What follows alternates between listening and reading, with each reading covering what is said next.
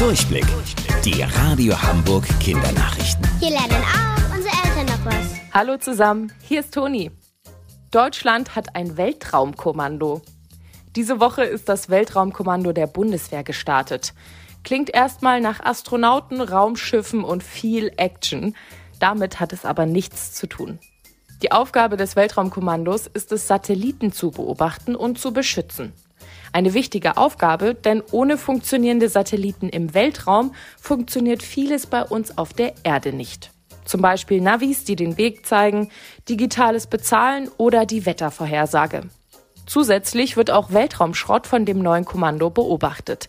Also alte Satelliten, die nicht mehr gebraucht werden oder Überreste von Weltraumraketen.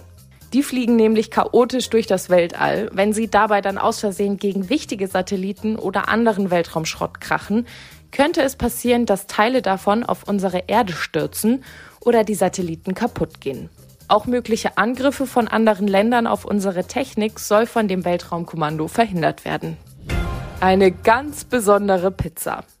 In Paris hat eine Pizzeria eröffnet, die alles andere als normal ist. Eure Pizza wird nämlich nicht von Menschen gemacht.